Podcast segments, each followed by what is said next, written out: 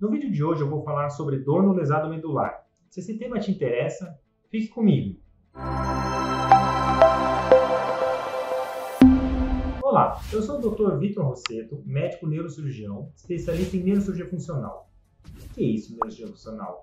É a área que cuida da dor, do distúrbio de movimento e da epilepsia. Vamos falar sobre, então, dor no lesado medular. Como assim dor lesado medular? Existe uma dor própria do lesado medular? Não, não tem uma dor própria, mas é um quadro que mistura muita coisa. Precisa ficar atento, porque senão a gente cai nos pacotes fixos de dor, ah, tudo dor é a mesma coisa, ou como é que ele pode ter dor se ele não sente? Então tem essas contradições que precisam, precisam ser alardeadas. Nós não temos um tipo único de dor. Ah, as pessoas podem ter dor porque tem alguma coisa que está incomodando um tecido, que vai lesar o tecido, a gente chama de dor nocitiva. Então, por exemplo, tem uma coisa apertando, ou tem, vai tomar uma martelada, esse tipo de dor, que tá, tem um tecido inflamado, que está doendo. Nós temos um, uma dor que é uma dor por um nervo não funcionando bem, que é o que nós chamamos de dor neuropática. Então, nós temos um nervo que machucou por algum motivo e ele não só nervo ou sistema nervoso central, qualquer rota ali da, da, da via do sistema nervoso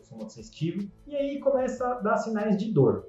O tecido não está sendo ameaçado, não está acontecendo nada especial, mas o nervo leva sinal ruim de dor lá para cima. E temos outro tipo de dor que a gente chama de dor nociplástica, que é uma dor por erro de, seria grosseiramente um erro de interpretação. Então, no lesado medular, nós podemos ter dois tipos a dor nociceptiva e a dor neuropática. O que, que é essa dor neuropática?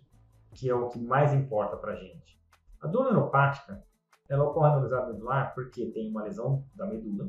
O caminho que vinha de informação da perna, da perna do braço, de algum lugar, foi interrompido e chega sinal ou não chega sinal no cérebro, chega um sinal bizarro ou não chega sinal no cérebro, e a pessoa vai interpretar aquilo, o cérebro vai interpretar como dor. Então é muito comum pacientes com lesão medular falarem que está queimando as pernas, que parece que tem um concreto esmagando os pés, parece que tem um cinturão apertando o tórax, o corpo todo pegando fogo, choque, agulhadas.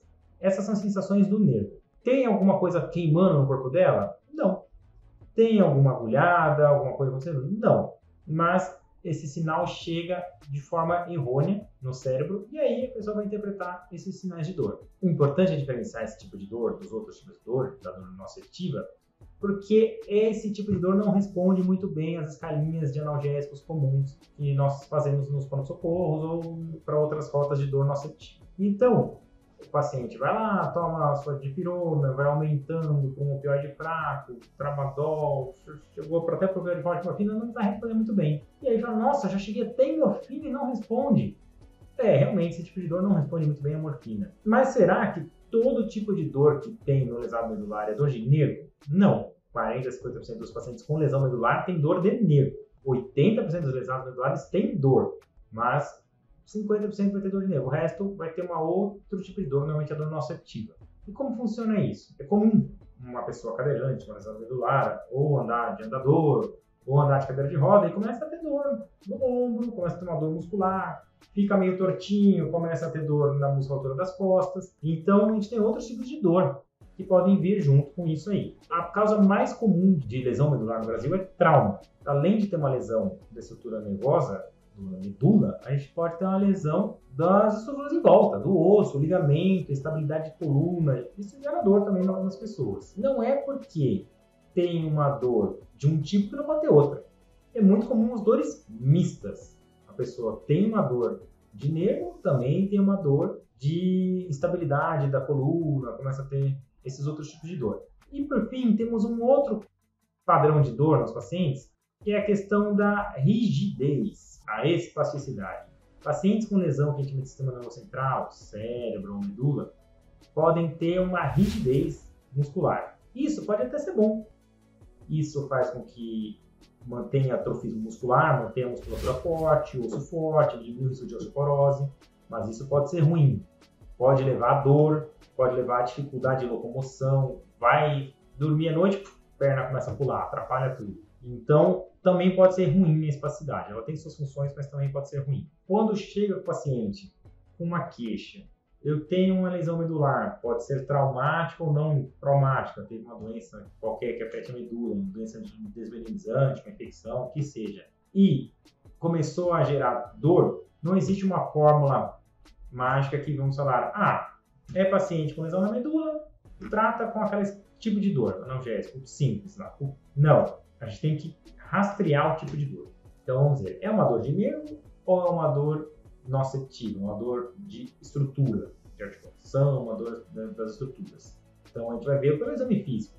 É difícil entrar na cabeça de muitos pacientes e acompanhantes como pode uma área que não sente, tá lá, pode pôr fogo ali na perna, a pessoa não sente, como ela pode ter dor numa área que ela não sente? Mas acontece. É a desaparientação. O sinal não está chegando ou chega errado lá para o cérebro. E quando o sinal não chega no cérebro, o que acontece? O cérebro interpreta isso como dor. Muitas vezes. Ele fala, opa, se não está chegando sinal, deve estar alguma coisa errada lá embaixo. Então vamos mandar sinal de dor. E aí fica uma sensação de dor. E aí temos que separar a dor neuropática do, do nosso ativo, porque o tratamento de um é diferente da do outro. A dor neuropática, a gente usa mais remédios que a gente chama de moduladores de dor. Antidepressivos, remédios até para convulsão, que é uma coisa muito maluca. Estou me falando, nossa, estou um remédio para convulsão para dor. Mas a gente usa remédios de outro tipo.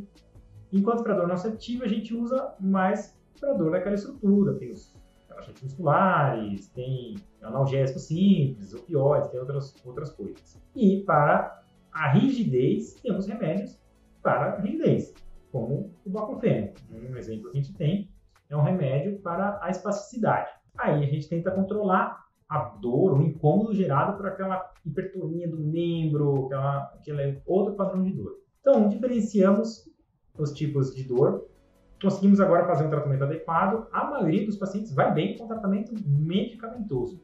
Então, vai lá, ajusta o remédio para o tipo de dor do paciente. Se ele tiver escape do dor, a gente vê que tipo de escape. É muito comum a gente tratar uma dor de, e começar a ter escape de outro tipo de dor. Então, paciente tem uma dor de nervo, tratamos a dor neuropática, a dor de nervo dele, começa a ter um escape de dor do outro tipo, a dor nocitiva. Ou o contrário, ah, tem muita dor muscular nesse paciente, trata a dor muscular e ele começa a perceber que ele tem uma dor de nervo. Então a gente vai tratando quem está incomodando. Foi bem, a maioria dos pacientes foi bem desse tipo, mas sempre temos aqueles pacientes refratários.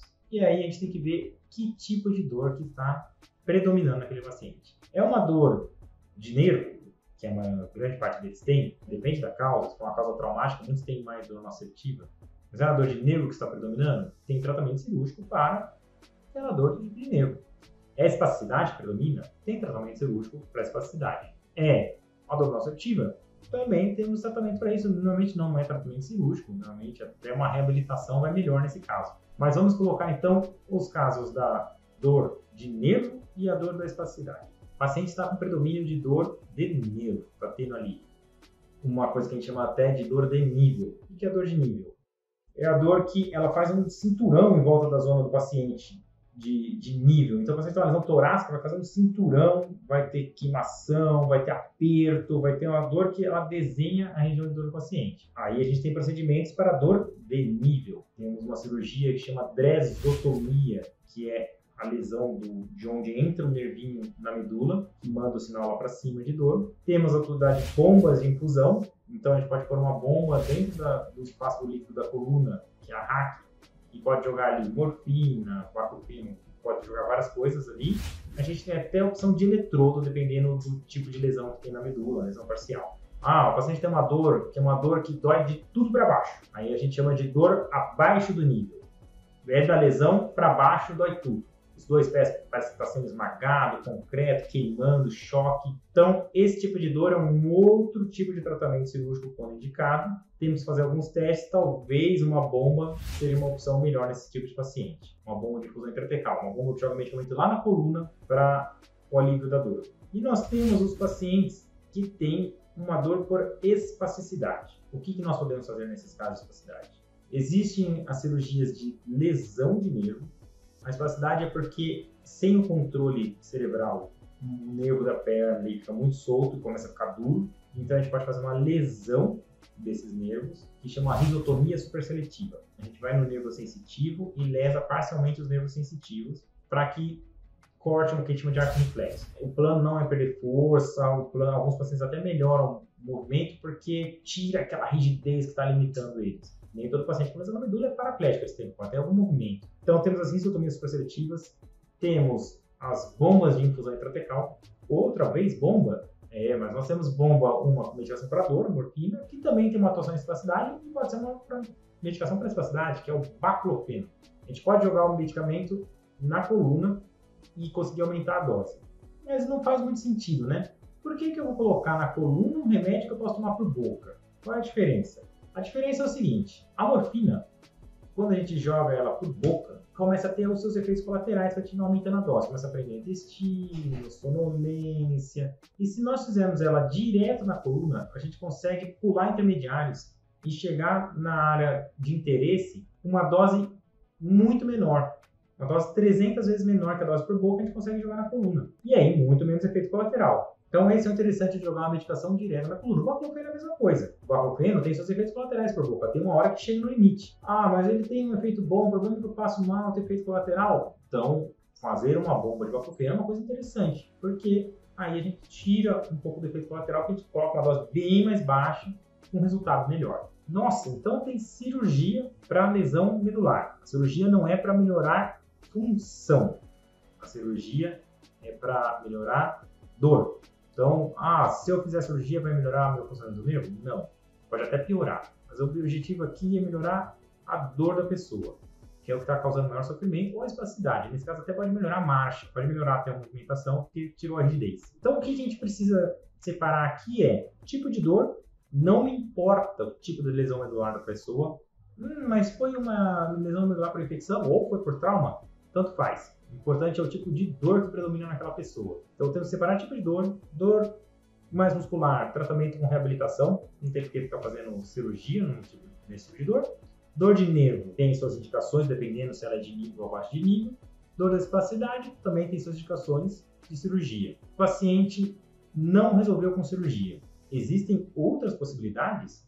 Existem outras possibilidades também cirurgia não é 100% para todo mundo. Tem uma resposta interessante, mas não é 100% para todo mundo. Existem métodos de estimulação que estão em pesquisa. Aparentemente, alguns alvos de estimulação cerebral podem ter algum efeito. Isso tudo em estudo. O interessante é que tem outras opções, sim, que estão surgindo para o lesado medular. A célula-tronco ainda não é uma realidade, mas quem sabe mais para frente a gente pode ter algum resultado com isso. Se você gostou desse assunto, vai lá, curta o nosso canal, ative o sininho e compartilhe com quem pode estar se interessando sobre esse assunto. Muito obrigado!